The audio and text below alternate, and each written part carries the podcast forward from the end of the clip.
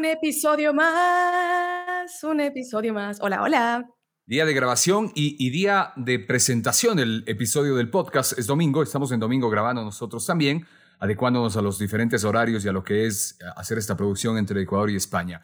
Con Priscila Álvarez Cueva. Hola, hola, desde Barcelona, en un día de mucho calor, todavía en verano, pero bueno, bastante bien, bastante agradable. Volviendo ya a las cosas de, rutina, digamos, en cuanto a universidad, en cuanto a escuela, la vida de, de, la ciudad empieza otra vez a tomar el ritmo, porque ya han cesado básicamente las vacaciones oficiales, que aquí es de agosto, y todo el mundo está empezando ya a volver a casa, a levantar las persianas de casa. ¿A qué hora te levantas tú así, un día normal, un día de trabajo? ¿A qué hora te levantas? ¿A qué hora te despiertas? A ver, si soy franca, desde la llegada de Nala a mi vida, eh, desde a las 7 y 7 y media de la mañana. Nala, que es tu, tu, hija gatuna. Mi, mi, eh, pero sí que he tratado, he tratado siempre de levantarme temprano. Lo que pasa es que tampoco es muy productivo, digámoslo así, porque eh, hagamos de cuenta una comparación. Si yo me levantaba a las cinco y media, ese era mi horario normal de levantarme en, en, Ecuador, en Cuenca, cinco y media de la mañana, seis de la mañana para desayunar con mi madre y bajaba caminando al trabajo, porque entraba a las ocho de la mañana.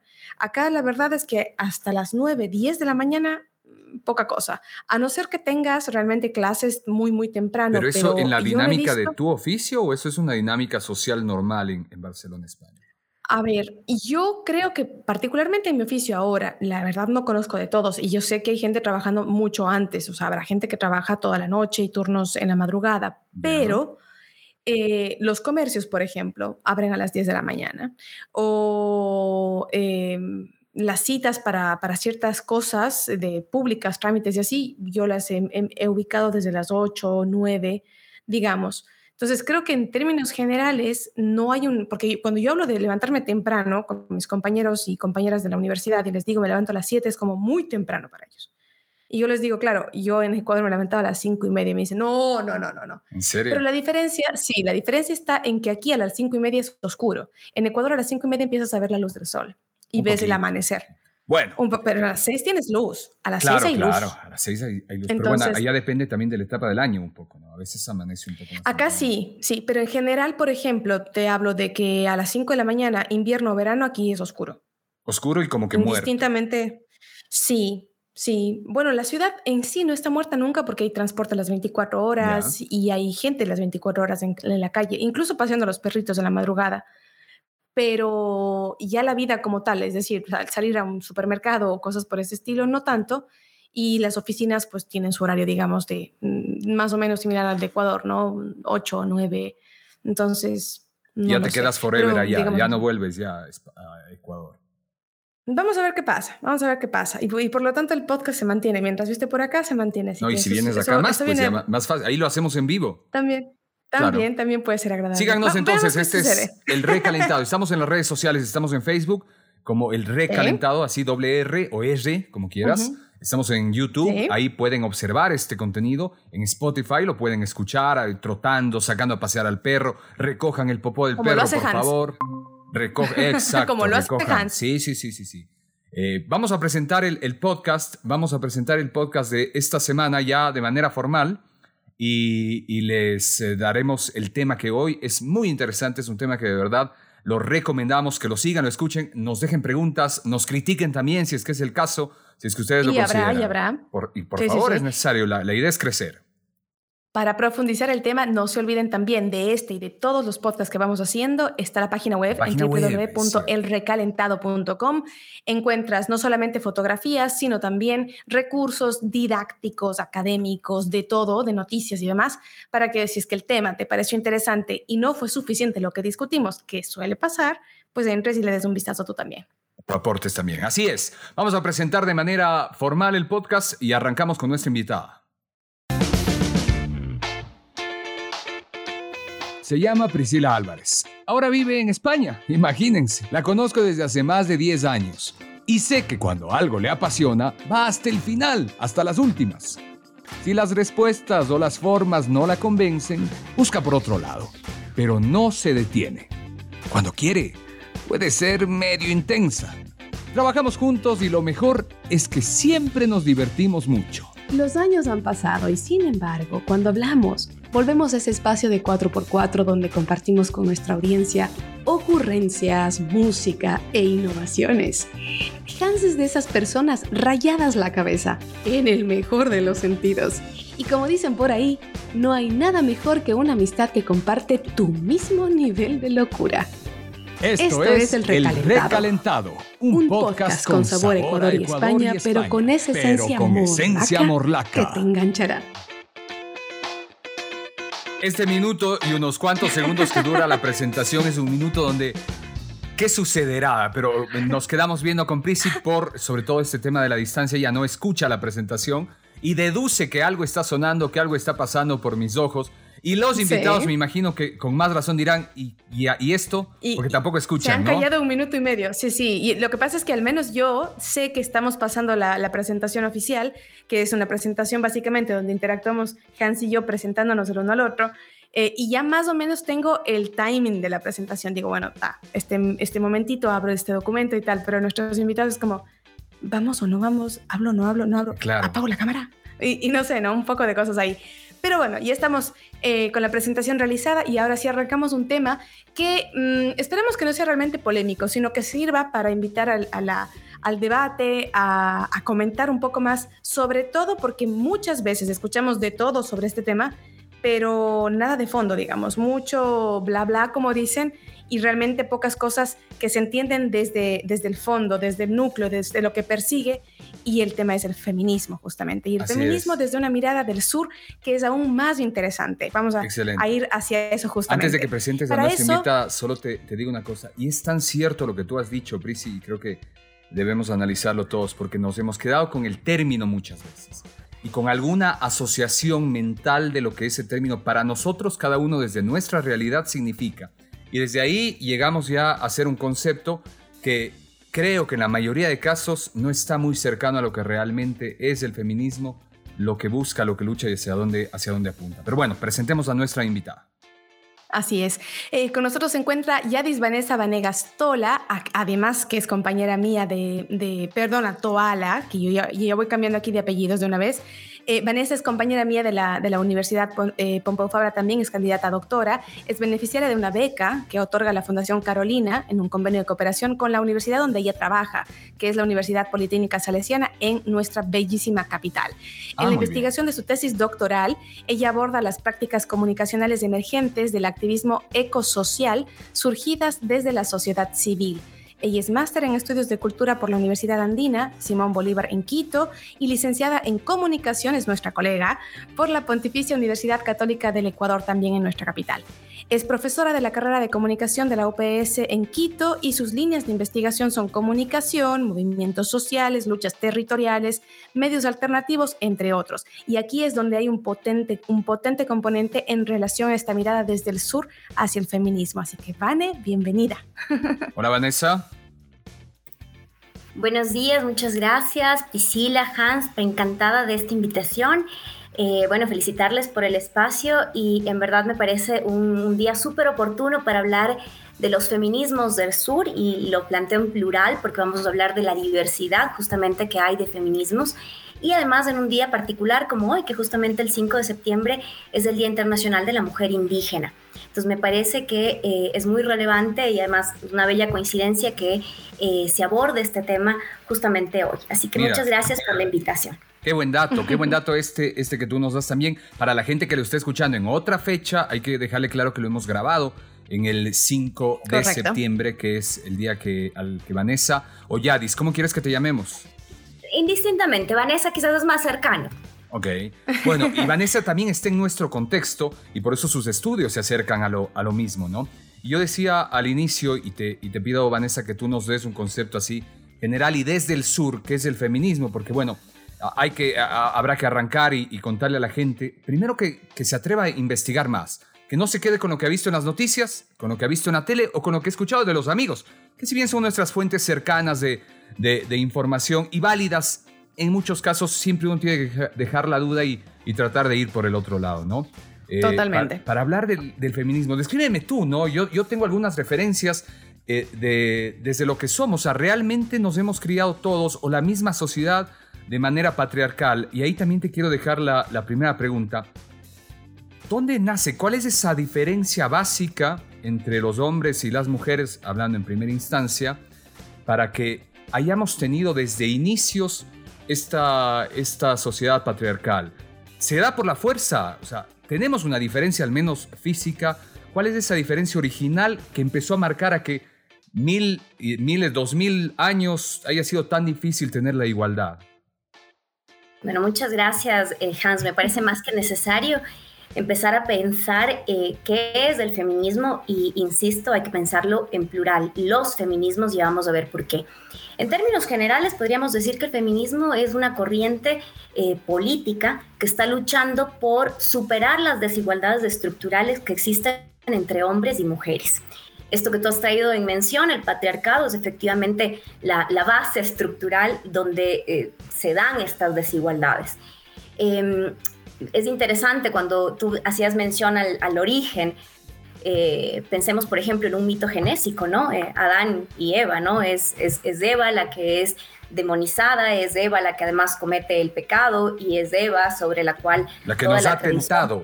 Exactamente, es toda la tradición judeocristiana, lógicamente eh, perpetúa ese pecado y la responsabiliza y la criminaliza a ella como la culpable de eso. Entonces imagínate, esto también está presente en otros mitos, por ejemplo en el mito de Pandora también, evidentemente es una mujer también la que es tentada. Y bueno, imagínate estos mitos que son eh, cosmogónicos, genésicos, en fin, ya de por sí implican una visión que oprime a la mujer y que la demoniza, la criminaliza y que efectivamente es, digamos, la base estructural de todo este sistema patriarcal. Ahora bien, en la modernidad, más aún, las mujeres, claro, tenemos una, una situación de desigualdad eh, tremenda. Eh, si lo miramos en nuestro contexto, piensa la desigualdad salarial, la desigualdad de género, que evidentemente la vivimos a, diario, piensa en, todas las mujeres que en, este mismo momento no tienen las mismas condiciones, ¿no? Te lo planteo en un, contexto muy, muy didáctico. Eh, las mujeres indígenas, por ejemplo, de la Amazonía en este momento, de aquí del Ecuador, que están siendo amenazadas por las industrias extractivas. Estas mujeres están luchando por sus territorios, porque han sido desalojadas de sus territorios de forma violenta a través de prácticas como la militarización, por ejemplo, la criminalización de la protesta social, han sido alejadas de sus formas de trabajo, por ejemplo, cultivo, y también están siendo eh, violentadas en sus derechos culturales, ¿no? Entonces, imagínate estas, estas condiciones de estas mujeres en relación a las condiciones de una mujer como nosotras, de una clase media, urbanas, letradas, que estamos luchando, no sé, por la igualdad salarial, que estamos luchando por romper el techo de cristal, en fin. Entonces, fíjate cómo en todos los ámbitos, en distintos contextos sociales, culturales, en fin, las mujeres seguimos siendo discriminadas en múltiples eh, dimensiones. Entonces, el, feminismo básicamente agrupa estas reivindicaciones porque las mujeres alcancemos un, nivel en el que no tengamos que vivir estas múltiples opresiones. Opresiones que no solamente son de género y que ya vamos a hablar un poquito más adelante, pero en definitiva el feminismo lucha por alcanzar derechos, por ampliar la progresión de derechos que en el caso de las mujeres hemos seguido, eh, digamos, perpetuando y reproduciendo a lo largo de la historia. Entonces, no solamente son esos mitos genésicos que te hacía mención, son también las leyes, son también... Eh, la filosofía, la religión a lo largo de la historia, ¿no? Hay múltiples. O sea, el patriarcado está permeando como un eje transversal todos los ámbitos, desde el ámbito académico, la academia es profundamente patriarcal también, desde el ámbito académico, desde el ámbito religioso, el ámbito cultural, el ámbito eh, político, sin, sin duda, y efectivamente eh, el feminismo lo que ha hecho es luchar por superar esas condiciones de desigualdad estructural. Ahora, ¿por qué hablamos de los feminismos? Porque el feminismo no puede ser únicamente eh, universalizar la condición de la mujer. Las mujeres somos diversas, no es lo mismo lo que te ponía hace un momento el, el, el, el ejemplo, ¿no? No es lo mismo ser una mujer urbana, letrada, de clase media, que ser una mujer rural, indígena o afro, por ejemplo. Una mujer que de alguna manera esté en una condición de privilegio y, que el feminismo parte también con mujeres que estaban en condición de privilegio eh, inicialmente, al menos para hacer escuchar su voz, en la, mayoría, en la mayoría de casos de lo, de lo que tengo, de lo que tengo información y tú nos darás eh, ahí y nos y me aclararás y me enseñarás más del feminismo que, no, lo, que, yo busco. Lo que yo busco. Ahora, a mí, ¿saben? Solo les digo algo, algo que me llamó la atención que estaba revisando es que con esas cosas con las que nos criamos, ¿no? Y le doy el paso a la Prisi solo como comentario esto. Por ejemplo, saber que filósofo, no, no, sé, no estoy 100% eh, seguro si fue Aristóteles quien calificaba a la mujer como un, hombre inferior o como un hombre con, con menores cualidades, el tema de la misma religión, ¿no? Y me llama la atención a mí algo. En la religión, no sé, esto sí hablo desde, desde el puro impulso, pero no sé si la mayoría de, la, de los fieles de cualquier religión son mujeres. Pero si ven quienes tienen el control de las religiones en casi todas o en la gran mayoría son hombres, ¿no? Llámese eh, sacerdotes, curas, el, líder religioso en cualquier religión son hombres. Entonces, de verdad hay algo que como hombres todos debemos decir y reconocer que las mujeres o, la sociedad ha dividido y las ha ubicado en un lugar eh, menor, por decirlo de alguna manera, a las mujeres. Eso, para empezar, yo creo que debemos tenerlo claro, porque si no lo, no lo vemos así, no iríamos a ningún lado. No sé qué piensan ustedes, Prisi. Es un punto de partida justamente para el cambio. Hay un, hay un, esto fue en calidad de meme, ¿no? Porque decirte, Vane, también que este ambiente es como muy suelto, ¿no? Aquí vamos a decir las cosas un bromas poco... Bromas también. Desde nuestras bromas, desde nuestro conocimiento y desde nuestra ignorancia para ir aprendiendo. Pero había un meme que ponían justo hoy en la mañana que decían, em, eh, el hombre, eh, la mujer en la casa hace todo, ¿no? Dice, el hombre pone el clavo, pero para el clavo pide que le pasen la escalera, el martillo y el clavo. Entonces a mí me parece interesante lo que acaba de decir Hans, porque claro, al final eh, toda la parte utilitaria, la parte de cuidado, las bases de la sociedad se ha ido tejiendo en femenino, el cuidado, la protección, ¿saben? Y, y toda la parte de como liderazgo, ¿no? Esta parte de directrices han tenido siempre esta figura más masculina y de ahí que hay muchas asociaciones, muchas veces unos ejemplos que ponen en los medios de comunicación como aquel de la broma, en donde, bueno, no es una broma, más bien una adivinanza, ¿no? Que te decían, mira, eh, un padre y un niño están viajando en un automóvil, tienen un accidente y el padre muere, el niño llega a emergencias eh, y está muy grave, tienen que llamar a una eminencia médica, llega esta eminencia médica, ve al niño, dice, yo no lo puedo operar, es mi hijo. ¿Cuál es la solución a esta adivinanza? Claro, todo el mundo se queda como, a ver, un padre, era un sacerdote el que viajaba con el niño, ¿no? O este niño era el padre de otro niño, o este niño no sé qué. No, al final la eminencia médica era su madre, pero nadie asocia directamente eminencia médica con un, rasgo femenino. Mm, Entonces aquí va justamente mi, reflexión con, con, con Vane, porque ya lo he dicho también, el feminismo habla mucho del tema de género, hombre-mujer, pero va más allá. Y yo aquí quería preguntarte, Vane, eh, cuál sería tu reflexión sobre el tema del patriarcado, porque irónicamente muchos chicos, especialmente muchos hombres, eh, que están un poco a la defensiva con el feminismo por diferentes causas, no son conscientes realmente de que el patriarcado también es una figura que oprime a algunos hombres, a muchos hombres, y también, como has, dicho ya, en diferentes niveles, dependiendo de cada, de cada condición. Así es. Eh, Sabes que algo bien interesante eh, que creo que hay que traer a colación acá es que el patriarcado lo que hace es generar roles de género. Entonces, en estos roles de género, que justamente me parece interesante mirarlos desde cuáles son aquellos que se asignan a las mujeres y a los hombres. En el caso de los hombres, el hombre es el proveedor, el hombre es el fuerte, eh, es aquel que no puede mostrar sus sentimientos, los hombres no lloran, por ejemplo. Y en el caso de las mujeres, están relegadas a la vida privada, no a la vida pública, por eso las mujeres no accedíamos a la educación, por eso no accedíamos al voto, no accedíamos a la propiedad privada, eh, o sea, no podíamos ser propietarias, quiero decir. Eh, y efectivamente las mujeres nos encargamos en esos roles de géneros de las labores del cuidado, ¿no? De sostener la vida, que es los cuidados, ¿no es cierto? Como el cocinar, el lavar, el planchar y en fin, eh, evidentemente estos roles de género son constructos sociales. Hace un momento Hans decía, ¿de dónde surge esto? Y quería decir que, claro, la modernidad lo que hizo fue eh, producir y legitimar estos roles de género. Entonces, estos roles de género son los que sostienen finalmente el capital, son eh, evidentemente aquellos los que eh, son fundantes del patriarcado. O sea, el, patriarcado eh, no solamente afecta directamente a las mujeres oprimiéndonos, también afecta a los hombres. Entonces, que un hombre no pueda expresar sus sentimientos, por ejemplo, por este, por este imperativo de que los hombres no lloran y que son las mujeres las que pueden ser sensibles, los hombres más del lado de la razón, las mujeres más del lado de la emoción. Eh, por estos imperativos, por estas premisas que son constructos, es que evidentemente el patriarcado también es un sistema que oprime a los hombres. Evidentemente, en el caso del machismo, que se deriva del patriarcado, las mujeres tenemos una condición muchísimo más compleja. Mira nuestras, nuestras cifras sobre feminicidio, por ejemplo, ¿no? que sería el extremo máximo de, del, machismo.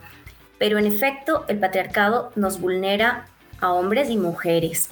Eso no quiere decir que vamos a, apelar a, este concepto de ni machismo ni feminismo, el igualitarismo, porque no lo es. Tenemos demandas muy puntuales, distintas, diversas, pero sí creo que eh, algo que em, hemos hecho las mujeres es pensar desde el feminismo, luchar desde el feminismo por superar nuestras condiciones de opresión. Y yo creo que es momento de que los hombres también, y de hecho hay colectivos que lo están haciendo, que están pensando en nuevas masculinidades, ¿no? En masculinidades no hegemónicas y que efectivamente eh, son también necesarias para superar el patriarcado.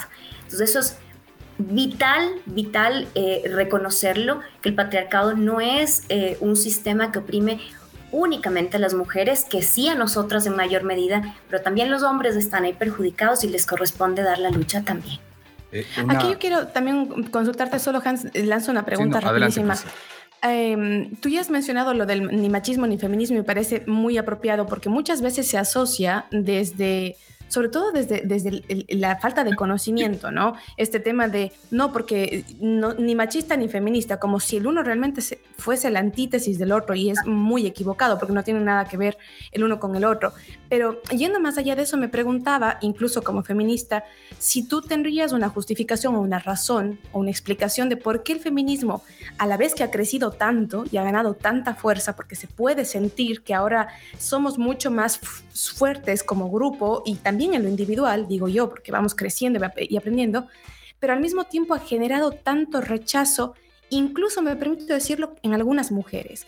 No sé cuál crees tú que es ahí eh, eh, la dinámica que está teniendo lugar, porque hay mucha más fuerza, es mucho más mediático, no sé si eso es favorable también para el movimiento, he de decirlo, pero al mismo tiempo hay una suerte de rechazo y también ese rechazo está en, en algunas mujeres.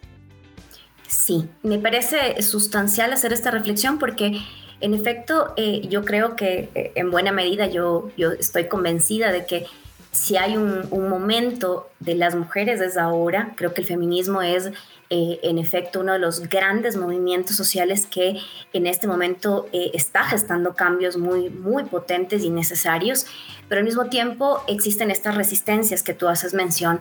Estas resistencias vienen de grupos conservadores, muchos de ellos vinculados directamente con grupos religiosos, eh, vienen de grupos antiderechos, vienen de grupos eh, que están asociados con la derecha o en algunos casos con la ultraderecha y que vienen haciendo sistémicamente una campaña eh, lobby antiderechos y que está permeando. Y está permeando precisamente porque no tenemos una educación con perspectiva de género.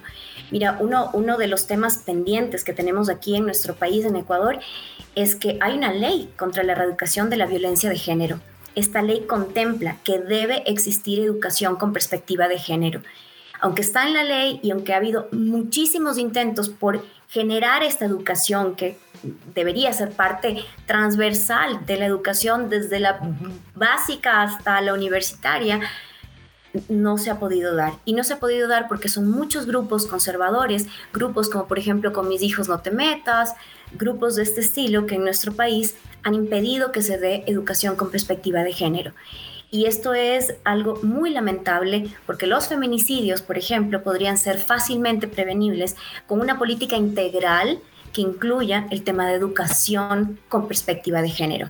Lamentablemente es un tema, el patriarcado es un tema cultural, evidentemente, que está arraigado, hemos sido sociabilizados, hemos sido criados de esa forma. Entonces en casa las mujeres cocinan y lavan los platos aun cuando trabajen asalariadamente y los hombres ven el fútbol mientras las mujeres lavan los platos después de haber sido eh, compartido el almuerzo familiar. Entonces, esta es una, cultura que debemos empezar a cambiar y para eso hace falta educación. Entonces la educación tiene que ser yo no diría únicamente con perspectiva de género, sino con una perspectiva interseccional.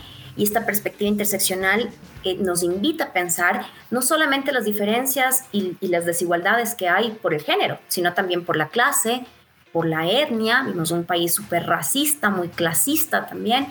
Y además también de la especie, ¿no? Que son como estos últimos giros que se están pensando actualmente y cómo estas, eh, eh, estas opresiones se van mezclando, ¿no? Opresiones de clase, opresiones de género, opresiones étnicas, y que evidentemente eh, son la base del sistema patriarcal, del sistema capitalista, y que obviamente nos, da tantos, tantos problemas, ¿no? Entonces, al, mismo tiempo, como tú bien lo, mencionas, al mismo tiempo que el feminismo los múltiples feminismos han ido avanzando y se están posicionando con fuerza, al mismo tiempo estas respuestas de los grupos antiderechos se dan.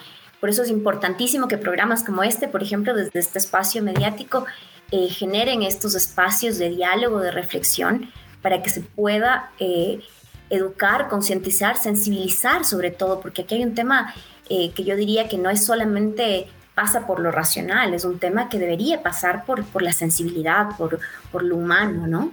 Ahora, Vanessa, te digo, eh, y, a los tres aquí estamos del área de la comunicación, ¿no? Y también lo podemos entender estas reacciones como un efecto A. Está mucho más visible, se ha evidenciado mucho más la posición del feminismo por, porque se empiece a hablar, porque quizá el, el framing, la contextualización que se ha hecho del tema no ha sido la que en, algunos casos se la haya buscado, en otros sí quizá, y desde ahí también hay una respuesta. Hay una respuesta comunicacional y hasta estratégica, como tú has dicho, que puede ser desde el lado ya de ciertos, de ciertos grupos. Ahora, yo digo, primer paso, hablar, conocer. ¿Por qué no hacemos algo y nos, eh, ustedes sobre todo, vamos hablando un poco acerca de la historia? Porque hay mucha gente que se queda con lo reciente, con lo que ha visto, con lo que cree que es el feminismo y que a la larga eh, creo que está muy alejado de eso, ¿no? Hechos y momentos históricos para el feminismo, como la Revolución Francesa, donde aportaron en la lucha y luego se las separó del manifiesto, el tema del, del, voto, eh, luego con lo que sucede en Estados Unidos, en Inglaterra también, entonces, que son momentos que uno, todos los vamos diciendo que bien, o sea, son logros que lo consiguieron y que no vemos que ahí es de donde parte el, el feminismo. ¿Y en qué punto estamos hoy? Hoy se habla de un feminismo radical que si, quizá, no sé, ahí ustedes me, explicarán, la tercera ola, la segunda ola del feminismo. ¿Dónde estamos hoy en ese sentido? Y contémosle a la gente, hagamos así una reseña breve realmente de lo que es y desde dónde viene el, el feminismo. Ya, gracias Hans, es súper importante que lo pongamos en contexto porque de hecho, una de las falacias que eh, escucho justamente de estos grupos antiderechos dicen, bueno, pero si ya hemos alcanzado la igualdad, ya tenemos acceso al voto, ya tenemos acceso a la educación, entonces, ¿de qué se quejan en este momento? Es más o menos un poco es el espíritu que vienen país, por ejemplo, de grupos como los hispanistas, los libertarios, que eh, eh, en efecto están vinculados con todos estos discursos que yo diría son de odio y que eh, anulan estas, estas luchas. Entonces me parece muy importante ponerlo en perspectiva.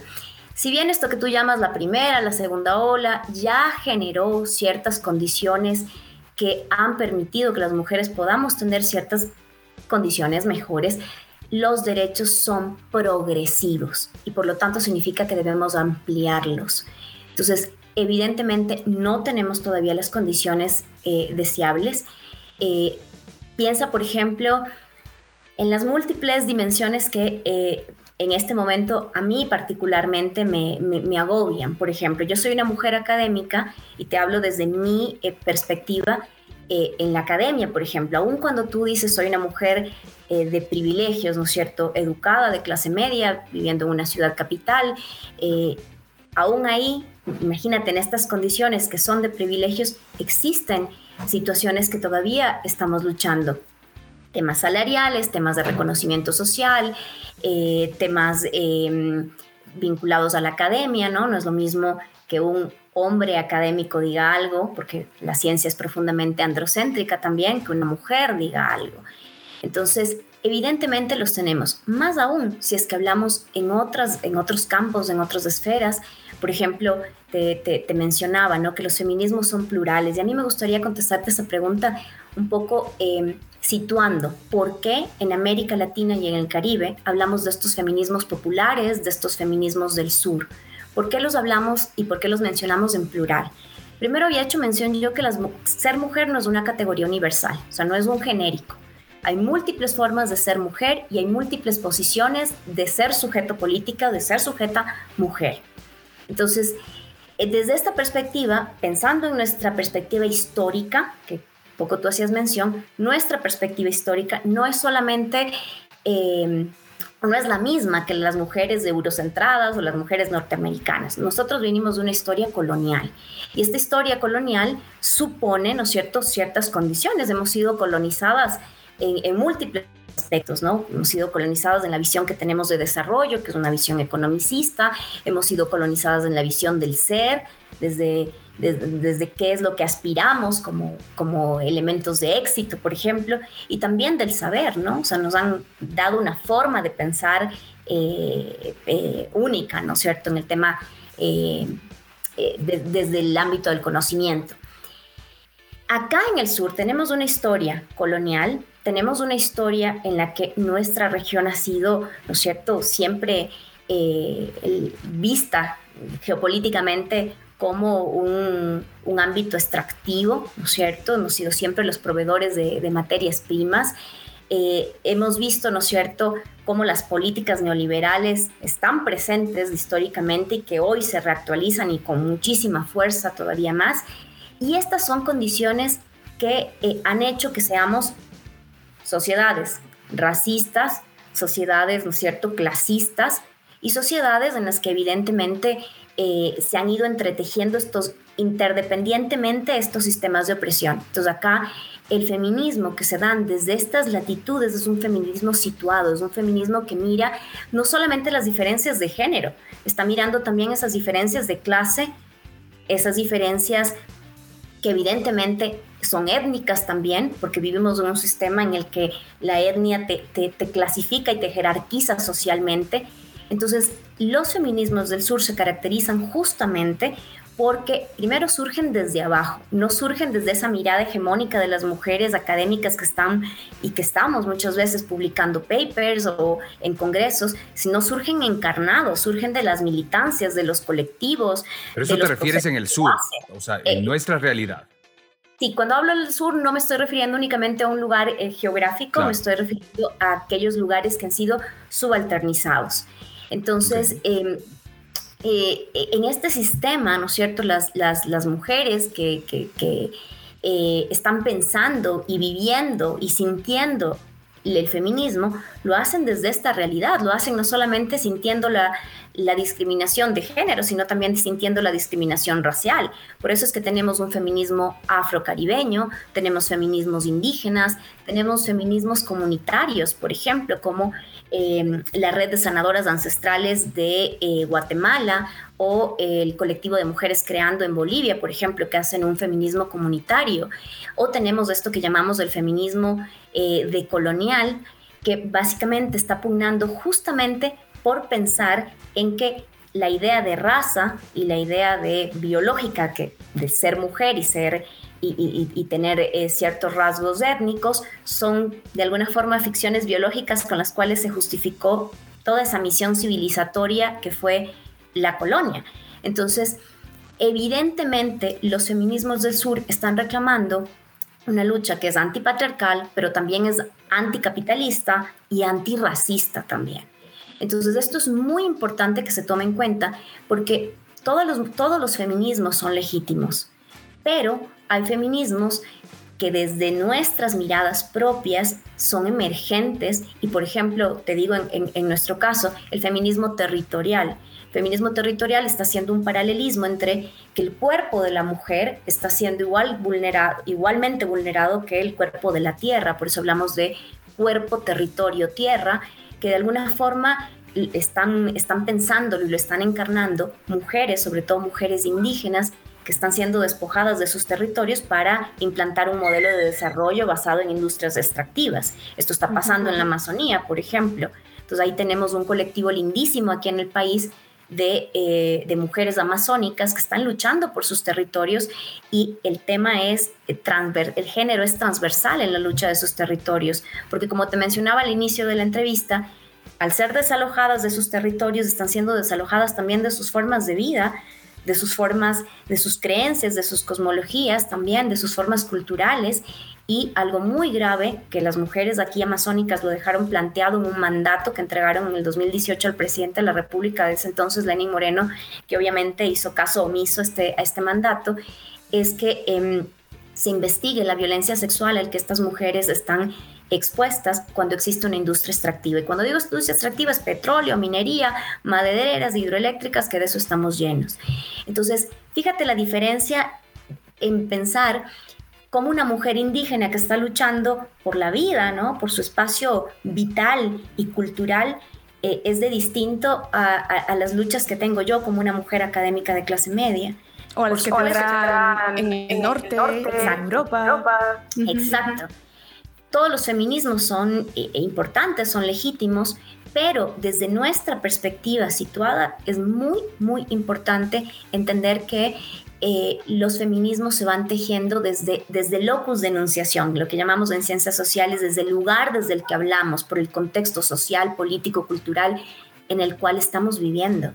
Y eso es muy importante reivindicarlo porque en efecto lo que más se conoce a nivel internacional es esto que tú has mencionado, Hans, ¿no? Estas ideas de la primera ola, estas ideas de la segunda ola, eh, estas ideas que son como los logros que han abierto el camino y que son necesarios, pero que hoy por hoy yo particularmente pienso que son los feminismos territoriales, son los feminismos comunitarios, estos feminismos decoloniales que vienen de mujeres racializadas, de mujeres afro, de mujeres indígenas, de mujeres campesinas, de mujeres rurales, que son los que tenemos que empezar en este momento a nutrirnos. Es muy importante también que creemos solidaridades entre, las, entre distintas mujeres. Entonces, estas solidaridades son entender que existen luchas que nos atraviesan, que son, que compartimos un sistema de opresión en distintos niveles, lo que es muy necesario ir tejiendo nuestras luchas en colectivo para poder visibilizarlos y para poder alcanzar que todas las mujeres, en la diversidad de mujeres que habitamos en, el mundo, podamos tener estas reivindicaciones. Entonces, esto es para mí fundamental. Vane, yo aquí te tengo una, pregunta, porque yo creo que es muy poderoso todo lo que nos estás diciendo. En algún momento con Hans ya hablábamos de, eh, de que hace falta que tú te sientas atravesado por un tema para que lo puedas comprender realmente. Quiero decir con esto que no importa la cantidad de esfuerzo que yo ponga eh, en hablar de las desigualdades. Es relevante, sí, es importante, sí, pero mi voz no puede significar o no puede ser la misma, no será nunca la misma, eh, para hablar en materia de derechos de mujeres indígenas que la misma voz de una mujer indígena o de mujeres indígenas que están en esa situación, ¿no? Y en este sentido, yo creo que es muy potente lo que ya nos has mencionado. Ahora, ¿cómo ¿Cómo llevaríamos o cómo sugerirías tú llevar este, este, este discurso, este comprender de diferencias hacia los escenarios en donde quizás es más complicado llegar? Con esto quiero decir que todos en casa, quienes nos están escuchando y probablemente nosotros mismos, eh, no solo estamos en un ejercicio de aprender, pero tenemos en casa o en la familia o en el grupo de amigos y tal, eh, dos, tres, cuatro, cinco o más personas que están en esta posición que mencionábamos antes, ¿no? Como a la defensiva de este tema. ¿Cómo cómo lograr entretejer un discurso que permita que se visibilice justamente lo que estamos tocando, que son temas sensibles y que yo creo que el momento en el que lo mencionas tal cual lo has dicho, ¿no? Los cuerpos de las mujeres indígenas en materia de explotación cuando hay X compañías, digamos, en su territorio y demás, ¿cómo, cómo abordaría, cómo es posible abordar eso? Porque yo creo que hay una parte, y aquí quizá me equivoco, Hans ya me dirá si es que es así, pero yo creo que hay una parte de resistencia de, de buena de, un grupo de la sociedad, sobre todo ecuatoriana, al feminismo como tal, porque todo lo mainstream, digamos, porque todo lo dominante en relación al feminismo viene dado por imágenes quizá más agresivas, ¿no? Una, una, una protesta más fuerte, una protesta quizá más violenta, pero que no necesariamente son de, nuestras, de nuestros temas, digamos, de nuestros, de nuestros grupos de feminismos que has, que has mencionado antes. Entonces, no sé hasta qué punto, por eso decía antes, ¿no? Lo mediático nos está jugando también en contra, porque claro, nos está poniendo ya de por sí imágenes que son muy potentes para que la gente diga, no, no, no, a mí no me hables de esas, esas que se fueron a la iglesia y yo vi cómo hacían esto con el crucifijo, esas que han pintado la Plaza de la Independencia en no sé dónde, eh, ¿sabes? Entonces, no sé hasta qué punto tú, tú podrías sugerirnos eh, cómo empezar una mirada más no solamente más eh, tranquila, pero sobre todo más educada, más crítica realmente del tema del feminismo. Pues esto que, eh, que, mencionas es absolutamente fundamental, porque yo creo que eh, aquí la educación mediática es em, vital. pensemos cómo se están representando, por ejemplo, todas estas protestas que tú has mencionado, ¿no? Eh, si haces un, breve monitoreo de medios, ¿no? Todo el frame que se construye con, el tema de las protestas de las mujeres está dado eh, con asociaciones semánticas que se quieren construir sobre son las vándalas, ¿no? O sea, están deslegitimando su protesta, ¿no? Esto es vandalismo, esto es daño al espacio público, están dañando el patrimonio y, en efecto eh, yo diría que esto es como lo, lo, más mainstream que se consume y que la gente sin eh, digamos, una, una formación crítica en medios lo, lo, asume como verdad y ahí los medios de comunicación reproducen y legitiman este, este discurso de, de, digamos, negativizar las reivindicaciones feministas. Entonces a mí me parece fundamental que los medios, no solamente, hace un momento decíamos que, que la escuela, la academia en general tiene que eh, dar un paso hacia una educación de género, pero también los medios tienen que educarse en género y asimismo los medios y la escuela tenemos que educarnos también desde una perspectiva intercultural. Entonces, eh, solamente desde esta mirada interseccional en la que podamos mirar cómo, eh, cómo están enrolados estos temas étnicos, de clase, de género, desde los medios, desde la escuela, se puede ir empezando a, a generar otros discursos, otras miradas, otra forma de hacer comunicación. Y para mí eh, me parece eh, bien fundamental lo que has mencionado, Pris, el tema de em, las formas de protesta. Si bien eh, yo sé que existen estas, estas nociones súper negativas a, las formas de protesta, a mí me parece fundamental que veamos, ¿no? Sopesemos, ¿no? ¿Qué, qué, es, qué es violento, ¿no? Eh, justamente en este momento estoy escribiendo algo sobre eh, nuevos repertorios de protesta.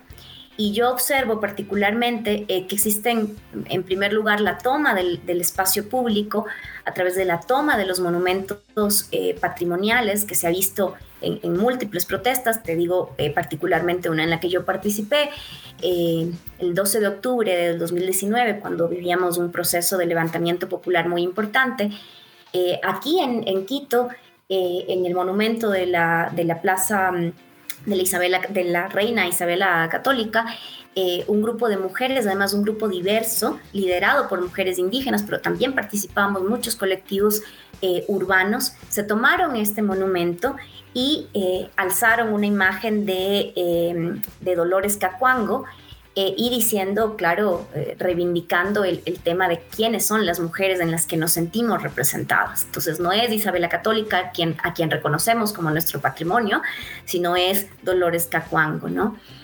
Lideresa indígena histórica, ¿no?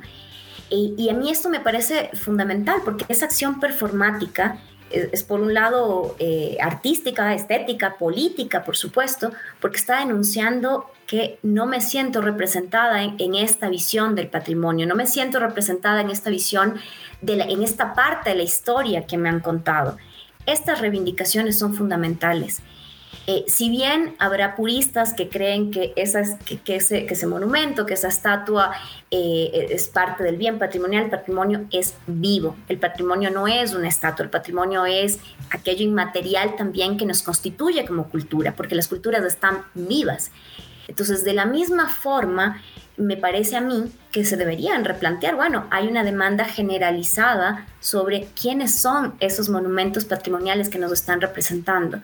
Entonces, pasa lo mismo con el tema, por ejemplo, de las iglesias, ¿no? O sea, eh, yo sé que esto es un, tema sensible, pero, por ejemplo, tomas de las iglesias que se han dado en, gran, en muchas latitudes del, del mundo en protestas feministas, están justamente reclamando el no sentirse representadas en, en, una fe. Por supuesto, ahí hay un tema complejo, delicado que, que, trabajar, porque la libertad de culto también es un derecho, pero eh, a mí me parece que este, este repertorio de protesta que se está dando, que está reivindicando, mira, en Chile eh, también sucedió lo mismo, ¿no? Se tomaron un monumento sobre el cual flamearon la, la bandera mapuche, ¿no? En, las protestas.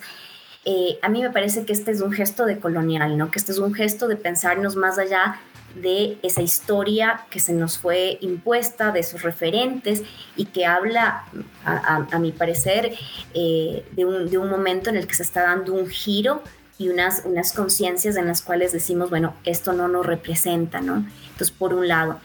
Eh, por otro lado, en las protestas también está muy presente el cuerpo me parece a mí eh, que, por ejemplo... Y yo creo que es una de las cosas que más se ataca también, ¿eh? el, tema del desnudo, sobre todo porque ya has mencionado los, los grupos más conservadores, el desnudo impacta y entonces e, es un argumento más para usarlo en contra, ¿no?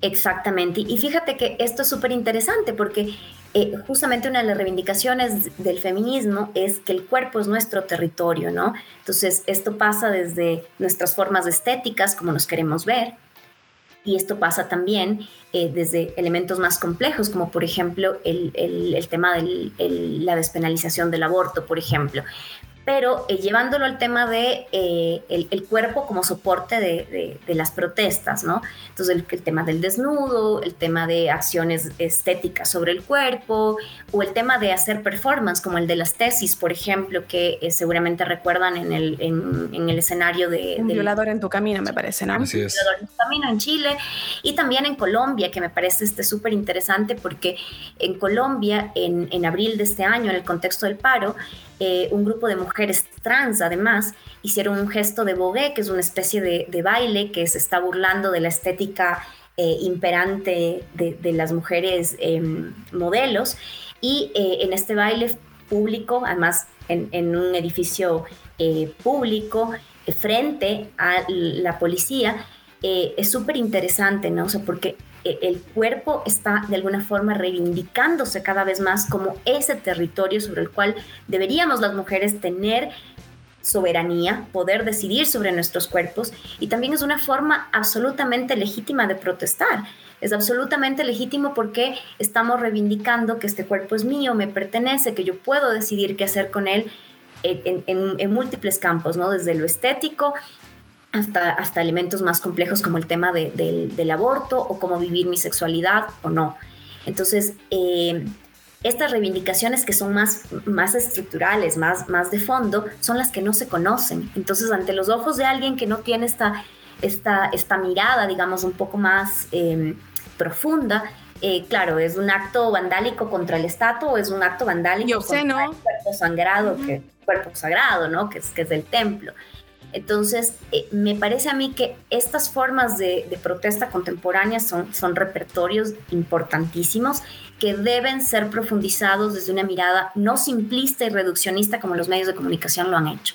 Los medios de comunicación están mirando como vandalismo, como algo fuera de la norma, eh, y eh, en realidad hay que entender qué está detrás de estas formas de protesta.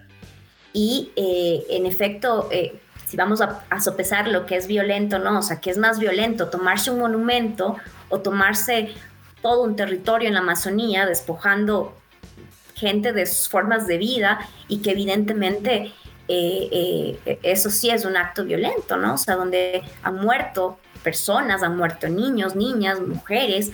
Entonces, ¿qué es la violencia? Entonces, ¿qué, ¿cuántos, a ver, pensemos en qué es violencia? Cuántos actos de cuántos eh, delitos de feminicidio se judicializan y se procesan en este país. es, mínimo, la mayoría de estos casos quedan impunes. Entonces, por favor, pongamos la atención, indignémonos por lo que realmente indigna, porque lo que realmente indigna es, es algo que sucede todos los días ante la vista y paciencia de un sistema patriarcal, de una justicia patriarcal que no responde. Vanessa, y, yo, le veo, a Hans, yo le veo a Hans con, eso iba justamente a preguntarte Hans, porque yo te veo y estás, estás te veo en, un proceso reflexivo intenso. En, esas ando, en esas ando. Y el domingo y no desayuné además, pero ya con este recalentado la vamos a cargar. A ver, yo eh, les escucho y creo que al final el, todo lo que dicen tiene, tiene lógica, tiene, tiene fuerza y, todo apunta hacia el objetivo, el, axioma del, feminismo, que obviamente será en base a cada realidad, a cada lugar donde estemos y a cada ser eh, humano y cada, mujer en este caso que lo, que lo viva. Ahora yo digo, ya estratégicamente, desde el lado comunicacional, esto se está usando y por qué no pensarlo desde el mismo lado del feminismo, el tema de polarizar. Tú sabes que en el tema político polarizar sirve para que el tema esté ahí. Que se sepa, que se escuche y muchas veces hacerlo de manera disruptiva romper los formatos es la manera para plantear a que se hable, a que se conozca, a que se ahonden en, esa temática, cualquiera que fuese, y quizá desde ahí, esta es una propia estrategia. Prisi ha dicho más bien como que, y tú de alguna manera también, que es parte del juego de, de los medios, del framing, de conceptualizar y de definir o ubicar en un encuadre específico al feminismo donde se resaltan ciertas características, ¿no? ¿Es, es, real esto o puede ser también que eh, desde una corriente, desde un lado del feminismo, se busque eso, ser muy disruptivos, que se hable, que cause impacto, que produzca ese choque a que la gente realmente empiece a hablar y empiece a averiguar? Y de ser ese el caso, ¿está funcionando? ¿Crees tú que está funcionando? Y ahí ya nos asentamos más en lo que tú has investigado, al menos en nuestra sociedad, en nuestro, en nuestro entorno, así más al sur. Eh, Hans, esto que mencionas es súper importante porque, a ver, todas estas, estas acciones disruptivas o estas acciones directas que se dan se están haciendo para visibilizar, para causar impacto y efectivamente para poder gestar los cambios que son necesarios, ¿no? Esos cambios que queremos a nivel político, legal, social y cultural que son necesarios. Algo bien interesante que eh, hace un momento eh, creo que quedó suelto, decía, ¿cómo hacemos para que estos, estas reivindicaciones de los distintos feminismos se entretejan, se crucen? ¿Cómo lo hacemos? Algo bien interesante que creo que está pasando y cada vez con más fuerza y que lo celebro, es que muchas mujeres desde muchas perspectivas feministas están haciendo procesos propios de comunicación. Entonces, tenemos, por ejemplo, aquí en el país un festival muy importante de periodismo feminista, que es el Festival Zarelia, que justamente em, yo creo que ha, logrado agrupar a distintas experiencias de mujeres que están haciendo comunicación desde distintos entornos, desde mujeres eh, racializadas, desde mujeres urbanas, de mujeres de distintas eh, reivindicaciones, pero que están haciendo un periodismo eh, feminista desde esta mirada, ¿no? Entonces, te puedo mencionar medios como Wambra Radio, como La Periódica, por ejemplo, eh, que son eh, experiencias de comunicación muy potentes. está también la red de Cyber Amazonas, por ejemplo, que tienen esta mirada de género y que desde ahí podemos, por ejemplo, mirar esas realidades, ¿no? O sea, mucho de lo que yo em, logrado tejer se ha dado por procesos de comunicación. O sea, yo conozco de, la Amazonía, por ejemplo, de lo que están viviendo estas mujeres por procesos de comunicación que son situados, que son gestados desde ellas, desde esa mirada y que yo he podido eh, solidarizarme, sensibilizarme, involucrarme, tejer juntas justamente por acción de la comunicación. Entonces, así, al mismo tiempo que existe esta comunicación hegemónica, eh, deslegitima, que da estos, esta mirada negativa ante estas formas de protesta del feminismo. Que tú dirías que es real, ¿no? Porque al final... Vale. También existen otras experiencias de comunicación situadas con esta mirada de género que están también cumpliendo un rol importantísimo, luchando contra corrientes, sin duda, pero que están visibilizando estas realidades y que en buena medida están logrando generar estas solidaridades que yo llamo campo-ciudad de alguna forma, o estas solidaridades que son transculturales, interculturales también y que yo creo que nos, van haciendo más, más sensibles a otras realidades. Entonces esto es algo fundamental que debemos fomentar, que debemos consumir, que debemos eh, eh, alentar, ¿no? Eh, sobre el tema de los medios, por ejemplo, fíjate qué tanto nos falta, ¿no? O sea, acabamos de tener un, episodio eh, complejísimo, ¿no? O sea, tenemos una medallista olímpica a la cual, a la cual le preguntan si es que cocina o no. O sea, por favor. Aquí, aquí te tengo, aquí te tengo una consulta. Porque sí es verdad que con Hans justo comentábamos esto, ¿eh? Nosotros estábamos justo comentando esto y, hay, un, hay, un, hay un podcast donde invitamos a Víctor, tú lo conoces, para, para, conversar un poco sobre el tema del lenguaje inclusivo. Y ahí hablábamos sobre la necesidad de entender eh, lo que viene a ser, en, inglés es bias, pero en, en, castellano es la, el sesgo, ¿no? Al final es hay un sesgo en ciertas cosas que ya habíamos dicho antes, ¿no? El cuidado, la familia y tal. Yo aquí te quiero preguntar, porque rescato un poco de la conversación que tuve con Hans justamente, eh, a partir de estos sucesos que has dicho, con, con, el periodista Andrés Carrión, luego hubo uno, uno más, todavía más fuerte de, de Andrés Pelachini. Con el no periodista. Con el no, que no es periodista, hay que decirlo. Eh, pues obviamente despertaron críticas y comentarios, pero la duda aquí es eh, si la pregunta de Andrés Carrión, porque luego salieron videos en, que, en los que se veía a él preguntando lo mismo a un hombre, eh, podríamos, podríamos referirnos a, que la reacción tiene un, una doble respuesta, un doble estándar, ¿no? Es un poco la, la idea, la pregunta general que nos hacíamos con, con, Hans. ¿Por qué para unas cosas se reacciona como se reacciona si es una mujer, una mujer además racializada, como yo le decía a Hans, ¿no? en el caso de nuestras medallistas olímpicas, y por qué la reacción es distinta cuando hay un hombre? No sé si tú tienes quizá una explicación también por ahí para poderla, para poderla dejar sentada en este podcast también. Sabes que a mí me parece esto interesantísimo. Primero eh, voy a decirte algo positivo que yo veo que está sucediendo también con cada vez más fuerza y que lo celebro, que que yo veo que eh, cada vez la opinión pública tiene mucha más conciencia de estos temas, de que hay una vulneración de derechos que se está dando en los medios. Entonces... Correcto con ello. Exacto. Entonces, esto me ha parecido algo sustancial. Por ejemplo, en el caso de la posta contra Leonidas Issa se lo vio, ¿no es cierto?, esta demanda generalizada en temas racista. En el caso de, de lo vimos, ¿no es cierto?, también con el tema de las preguntas que se le hizo eh, eh, en esta desafortunada eh, pregunta que desde mi punto de vista, por supuesto que está... está fuera de lugar. Está fuera de lugar y está trasluciendo una mirada totalmente patriarcal y machista desde mi, desde mi punto de vista, ¿no?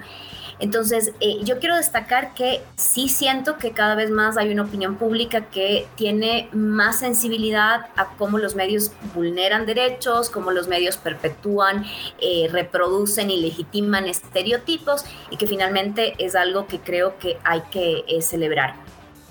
Pero por otro lado, también creo bien urgente, urgente, eh, que, repensemos qué tipo de periodismo estamos haciendo, ¿no? Desde las escuelas de periodismo, que tenemos la responsabilidad de educar con perspectiva de género, con perspectiva intercultural, con perspectiva de derechos, para que luego no tengamos este tipo de, preguntas, ¿no es cierto? O este tipo de, miradas o este tipo de encuadres.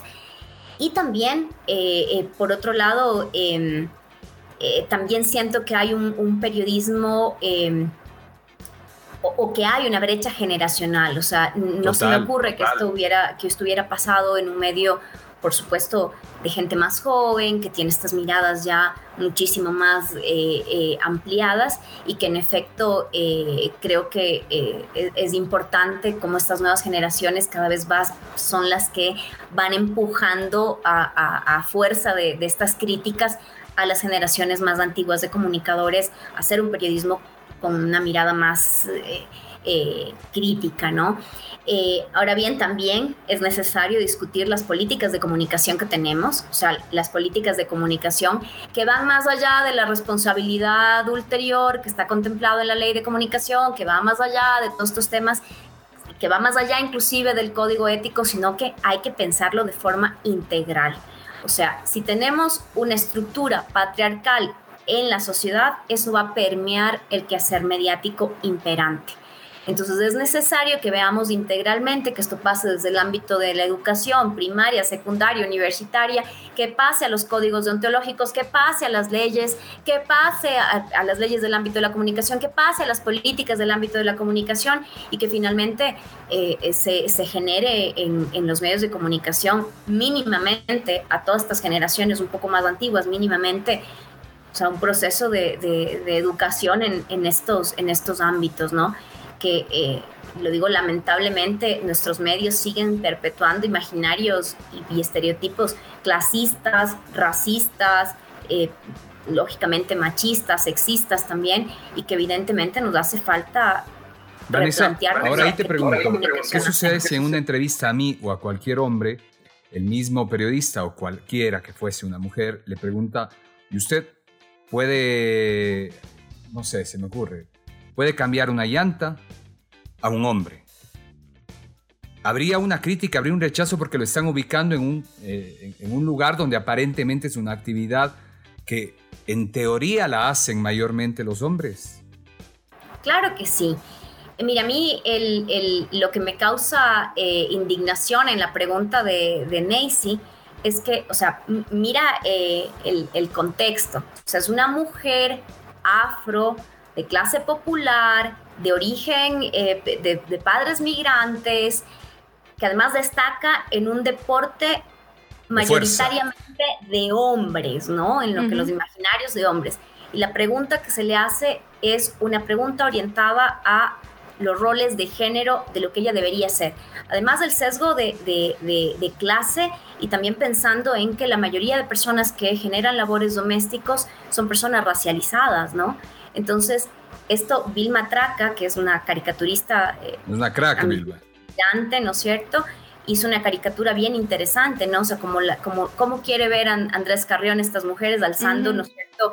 Eh, una especie de, de, bandejas, algo así, ¿no? Con uniforme de, eh, servidora, de, trabajadora del hogar. Entonces, me, parece a mí que es, eh, eh, o sea, todo lo que engloba esta pregunta es absolutamente complejo, ¿no? O sea, todo lo que deja ver esta pregunta. Entonces, no es comparable con la pregunta que tú planteas en este momento, si es que te preguntan o no, si es que puedes cambiar una llanta, ¿no? Por todo el contexto que hay detrás. Entonces, eh, a mí me parece ahí, por ejemplo, que eh, falla no solamente eh, el presentador Andrés Carrión, no falla la producción, que no ha hecho una investigación importante, falla el canal, la política, o sea, falla absolutamente todo lo que entendemos como, como proceso de, producción y de puesta en escena mediática.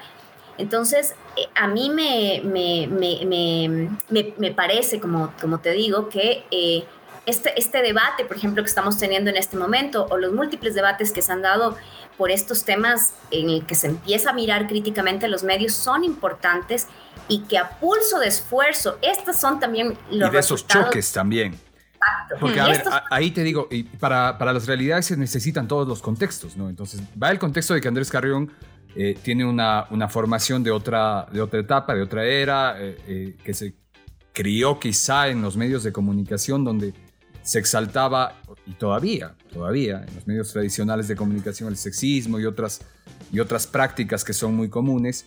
A lo otro, quizá incluso ver, a veces tú sabes que dentro de una entrevista, en, un tema serio, cambias a una pregunta totalmente informal para, para romper un poco el, el tono, el ritmo, lo que quieras, y puedes hacerlo. Que lo pudo haber hecho, no. Partamos del otro contexto. Que es un error, es un error. Otro más, que hoy en día estamos obligados, y más que obligados, creo que es una necesidad y una responsabilidad, exigirnos más hablar de estos temas y, estar preparados y cuestionarnos a nosotros mismos, oye, ¿y si hago esto, estoy cometiendo un error o no? Eso no quiere decir que luego no lo puedas cometer, porque seguramente lo vamos a cometer y tras la práctica nos daremos cuenta y mejoraremos de, de todo eso. Con todos estos contextos, al final de cuentas, ¿qué sucede? Llega el hecho, para mí un error, y casi que se produce un hecatombe. Y ese hecatombe produce otra reacción, acción-reacción, ¿no? Donde mucha gente también sale a favor y dice, ok, es un error, pero hasta ahí no es para quemar. Bueno, y si podemos decir quemar en un mundo de Twitter donde también es muy elitista y todo el tema, o en redes sociales que donde también está mucha gente que no tiene acceso quizá a ellas, ¿no? Pero como que es tan fuerte la crítica a algo que para empezar es un error, es una mala práctica periodística. No creo haberlo hecho, no creo yo que Andrés Carrión lo haya hecho con la intención quizá de ubicar o de, o de, seguir perpetuando esta, estas, estas malas prácticas, ¿no? Entonces digo, la reacción posterior, ¿aporta al feminismo o no? ¿Por qué te digo? Porque hay gente que dice, no, o sea, yo al menos con esas reacciones sí, no, no comulgo, no estoy de acuerdo en mi, a, mi juicio aporta el feminismo porque evidentemente nos tiene conversando de esto. Entonces, eh, no sé si es que al canal le aporte mucho en sus políticas, no sé, bueno, sé que ha pedido disculpas, la verdad yo estaba un poco desconectada, pero eh, de que aporta, aporta, porque nos tiene discutiendo esto, esto estará siendo discutido en espacios mediáticos, en espacios académicos y evidentemente yo creo que eh, el solo hecho de que ya se, se, abra el debate es una victoria. Y, bueno, pues al, al, margen de, de, de, si es que merece una, una sanción o no, en fin, que ya lo tendrán que ver sus, sus propios eh, directivos de, los medios a los que trabajan estos comunicadores, me parece que la sanción social, ¿no? Este, este rechazo social eh, eh, es más poderosa que cualquier otro tipo de, sanción. Y, bueno, pues yo lo veo con agrado. Lo que te decía hace un momento, siento que la opinión pública está en un momento en el que ya tiene ciertas conciencias y en buena medida creo que eso es por las luchas que está dando el feminismo y que cada vez eh, se aterriza un poco más, ¿no? O sea, se, se, va introspectando un poco más y que seamos conscientes de esto ya al menos es un primer paso. El camino es largo y falta hmm. muchísimo, ¿no? Pero eh, me parece que estamos dando pasos. Yo aquí rescato, eh, porque esto, esto un poco también ya lo habíamos explorado con Hans, rescato unas ideas que nos dio Bir en, en, en el podcast, pero nuevamente con lo que mencionas se me viene a la mente que en efecto cuando suceden este tipo de cosas y la audiencia, eh, el espectador reclama, ¿no? Eh, a veces salen mal parados eh, quienes tratan de hacer un poco más justicia que los propios, que los propios, que el propio acto en sí. Quiero decir, si yo salgo a defender el hecho de que se haya tratado una pregunta de, sesgo a una, a una, atleta olímpica, me cae a mí, digamos, la crítica de porque soy una exagerada, de que fue, fue solo un error y tal, entonces, esta dinámica, eh, que yo la veo también como algo positivo porque se habla del feminismo, porque estamos viendo que hay gente que, dice, eh, eh, eso hace 20 años, hoy no. creo que es poderoso, pero al mismo tiempo nos, me deja en la reflexión que habíamos avanzado en el, otro podcast también de generalmente quien levanta la voz corre el riesgo de romper la fiesta, ¿no? De quedar de agua fiesta, de exagerada o de exagerado también. Eh, pero en ese, juego está la riqueza de ir aprendiendo, porque yo creo que en general el hecho de que nosotros mismos estemos hablando hoy del tema y de que se haya sonado tanto nos da pistas de que se está, caminando por buen, buen sendero. Al final, como suele decir el dicho, no sé si me voy a equivocar, pero eh, si, los perros ladran porque estamos avanzando o algo por ahí, pero al, al final parecería que vamos por buen sendero, ¿no? Pues sí, yo creo que ojalá nos toque ser las últimas aguafiestas de la historia, ¿no? Porque... Eh, ojalá, eh, seguramente no, no, es difícil. Seguramente no, pero, pero, pero si nos toca dar la lucha, si nos toca poner el cuerpo en la calle, si nos, nos toca poner eh, la opinión en Twitter o si nos toca poner la voz en, en un espacio mediático o en el aula, desde la trinchera en la que estemos, me parece que es necesario hacerlo muy al margen de la, de la crítica que pueda conllevar eso. Entonces, creo que es, es eh, fundamental, fundamental que se sigan gestando estos espacios de, de, diálogo. Yo te, quiero hacer ya mi última pregunta, eh, de más tiempo. Eh, tengo un criterio y digo, qué difícil hablar, trabajar, aprender y permitir que siga creciendo el, feminismo, sobre todo ya asentándonos en, en nuestra sociedad de Ecuador, en una sociedad con muchos paradigmas, con muchos complejos, con muchos complejos, con mucho racismo, hasta ilógico, ¿no? Pues nosotros lo que somos es mestizos y, los puros son nuestros, nuestros antecesores, ¿no? Pero nosotros somos mestizos y, nos estamos más occidentalizados muchas veces que los, que los eh, propios europeos. Y desde ahí vemos la práctica de, de, personas que también hablan feminismo y su mensaje, hablan de feminismo y su mensaje, yo te digo, he visto así en carne propia, es uno en la pantalla, uno al decirlo, y tú ves las prácticas del clasismo después, cuando ya no están hablando, cuando ellos misma o ellos mismos están tratando de menos a una mujer, tratando de menos a una mujer de una clase social, eh, eh, como en, este caso pues serían las, las, puras o las propias de nuestra, de nuestra región, con, esas prácticas. Entonces digo, qué difícil. Creo que, que, el, conflicto aún es mayor para nosotros, ¿no? O sea, tenemos el tema del racismo, el clasismo, mujeres que, como he dicho, o sea, hablan de feminismo y el momento son clasistas, pero al extremo. Tengo ejemplos así palpables, que no voy a citarlos ni decir los nombres, pero eh, eso para mí hace un poco más complejo todo el trabajo en, nuestra sociedad, ¿no? más que preguntes un criterio ahí. Sí, sabes que, sabes que justamente em, acabas de, hacerme acuerdo de algo, ¿no?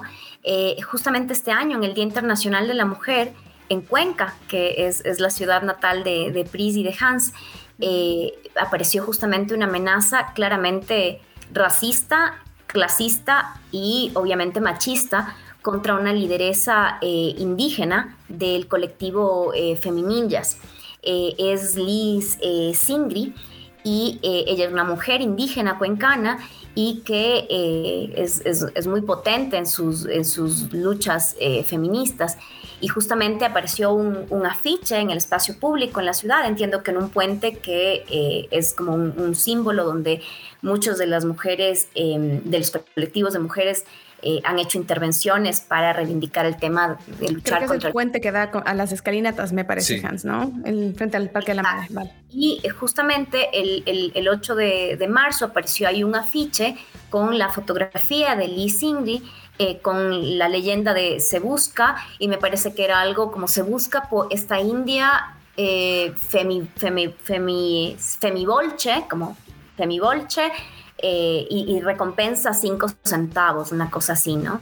Entonces fíjate ahí, ¿no? O sea, este afiche es la, digamos, la prueba material de cómo hay un entramado peligrosísimo entre el, sistema de opresión machista, patriarcal, de clase y obviamente eh, étnico, ¿no? O sea, esto que tú eh, mencionas, Hans, creo que eh, se vio claramente en, ese, en, ese, en esa intervención hecha ahí, deslegitimando todos los procesos de lucha de, de, de, la compañera Liz y que evidentemente deja ver estas, estas pobrezas. un punto más solo en, esta, en este mismo contexto. ¿Cuánto aportan a la causa eh, personas que defienden el feminismo con un doble discurso. Es decir, que lo hacen desde ese tema, eh, quizás sí hasta con la convicción, pero cuando tienen que aplicarlo en su propia existencia, en su vida, siguen siendo clasistas, siguen siendo racistas, siguen siendo machistas.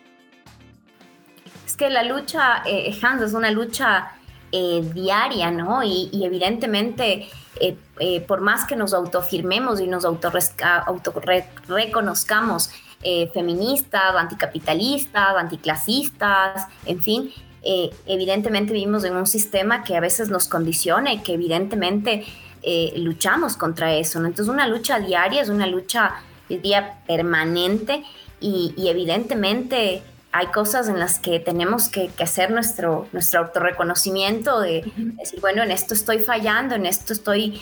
Em, o en esto necesito mejorar y eh, yo diría ahí, eh, Hans, que es un proceso eh, complejo, ¿no? O sea, son caminos largos, son caminos que estamos dando a veces hacia adelante, a veces hacia atrás, a veces hacia un costado, pero que es importante hacerlo, intentarlo, concientizar de que las opresiones son múltiples, se intercruzan y que tenemos que, que darlo. Entonces, eh, aquí también te, eh, quisiera eh, pedir una mirada no, no esencialista y no romántica del feminismo, ¿no? O sea, los feminismos son múltiples, ¿no? Entonces, mira, algo, algo interesantísimo que, que, se me viene ahora a colación. Muchas personas piensan que si soy feminista, entonces no tengo que maquillarme.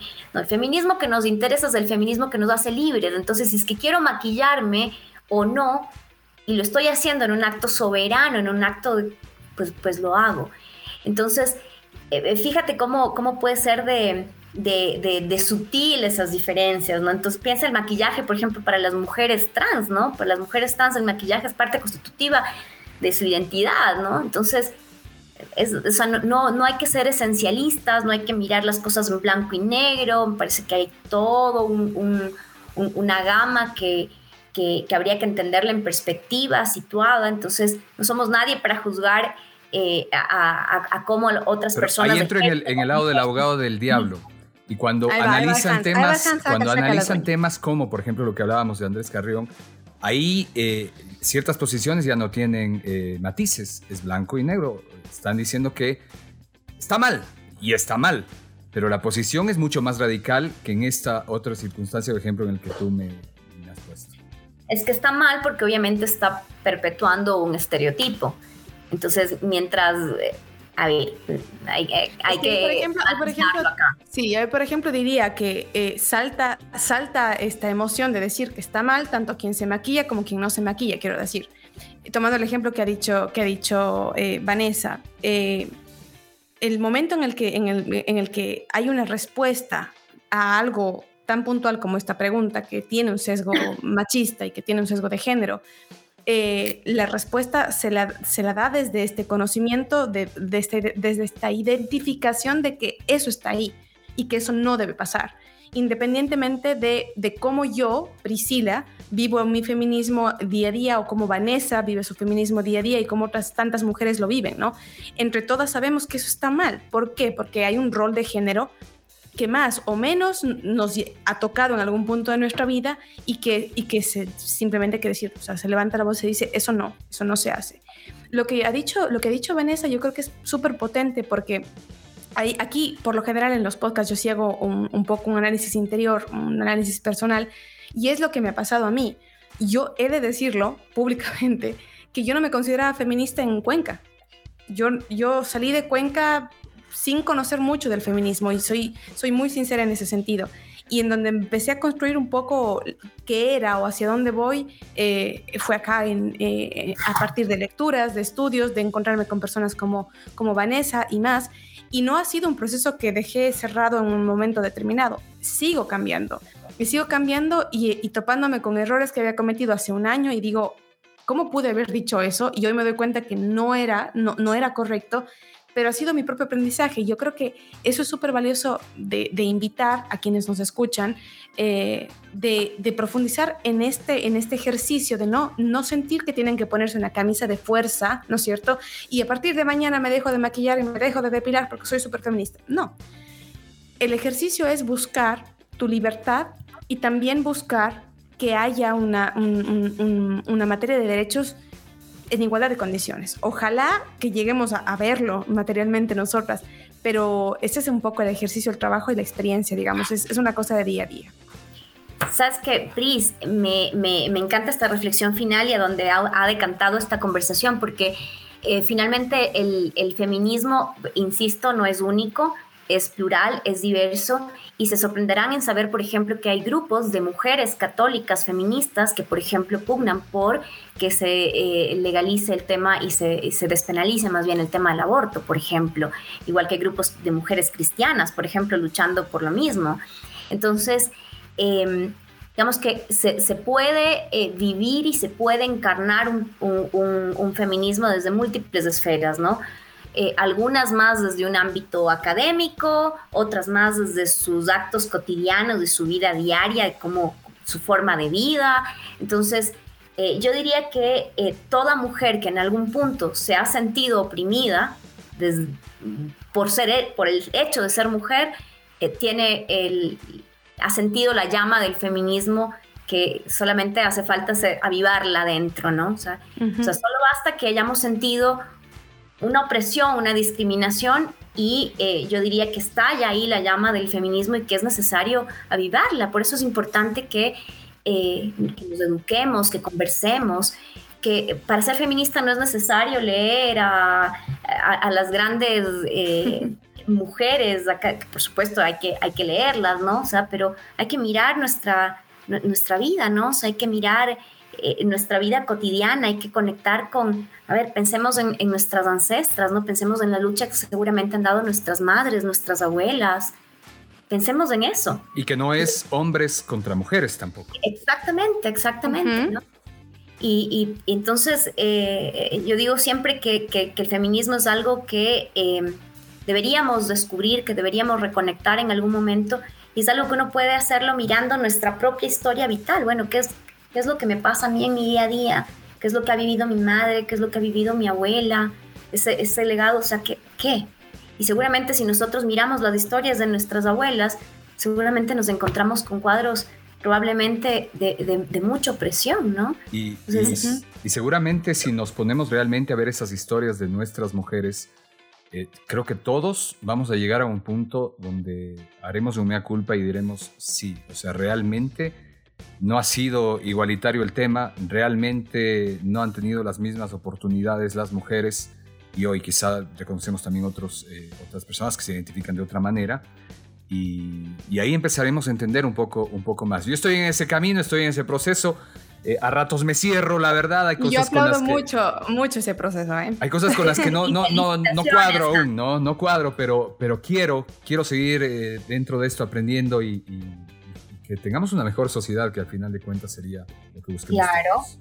Y algo que yo digo, algo eh, que, siempre eh, estoy puntualizando, sobre todo con mis estudiantes hombres, ¿no? O sea, profe, ¿qué hacemos los hombres en el feminismo? O sea, eh, ¿qué hacemos los hombres en el feminismo? La verdad es que no mucho. Entonces, más bien los hombres empiecen a pensar otras formas de ejercer su masculinidad, otras miradas para vivir una masculinidad más sensible, más conectada. Entonces, a mí me parece esto bien, bien interesante porque... Un hombre no puede ser feminista. Bueno, a ver. hay, hay, hombres que se declaran feministas. ¿eh? Hay hombres que se declaran feministas, pero te reboto la pregunta, Hans. ¿Te sientes representado en el feminismo tú o te sentirías más representado en una lucha de hombres, de tus iguales, que viven tus mismas opresiones y que obviamente te encarnan, te atraviesan? Entonces, mira, uno de los temas que a mí me parece interesantísimo del feminismo es que no necesitas la aprobación masculina. Entonces, eh, entonces el feminismo es uno de los pocos espacios en los que las mujeres nos pensamos, nos sentimos, nos miramos, proponemos desde nosotras para nosotras. Entonces, me parece a mí que cuando está bien que hayan aliados, gente que ven, así, pero me parece a mí que eh, es necesario que también los hombres forjen su propio camino, desde sus propias luchas situadas que, no nos que, que, yo las puedo como mujer puedo sensibilizarme, puedo mirarlo, puedo tener conciencia, pero no las voy a sentir nunca porque no nací hombre.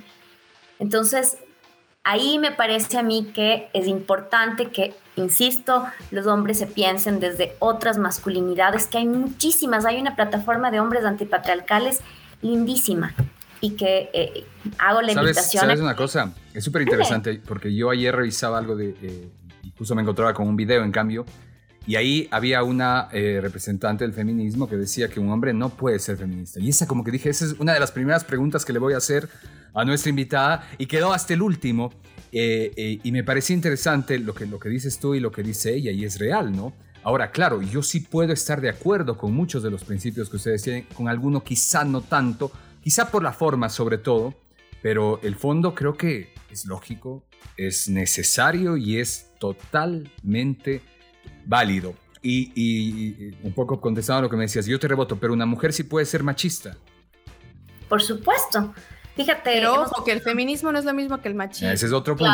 Ese es el tema. Claro que sí. No es lo mismo, no es lo mismo, lógicamente. No son antítesis. El machismo es un sistema de opresión, el feminismo es un sistema de liberación, de lucha, de reivindicación, de ampliación de derechos. Es otra cosa totalmente con esta eh, plataforma bien me gustaría contestar que por supuesto, claro que mujeres que, evidentemente tienen actitudes eh, patriarcales, machistas y sexistas. Mira, hemos hablado del entorno mediático, hemos hablado del caso de, eh, de Andrés Carrión. otro caso mediático, lo vimos hace poco, fue el de Teresa Arboleda, que en el contexto del debate sobre la despenalización del aborto en caso de violación, dijo en una entrevista en su canal que eh, estas niñas, o sea, que, no está muy claro cómo va a funcionar el tema de eh, la despenalización del aborto por violación, porque estas niñas que han consentido su violación, esta es una mirada claramente patriarcal y machista, porque una violación no se consiente. El principio de una violación es que es un acto forzado, tanto físico como psicológico. Entonces, obviamente, a todas luces se ve que no entiende lo que es una violación. Entonces, mira, esto es una mirada eh, lógicamente de, una mujer que está pensando desde el patriarcado.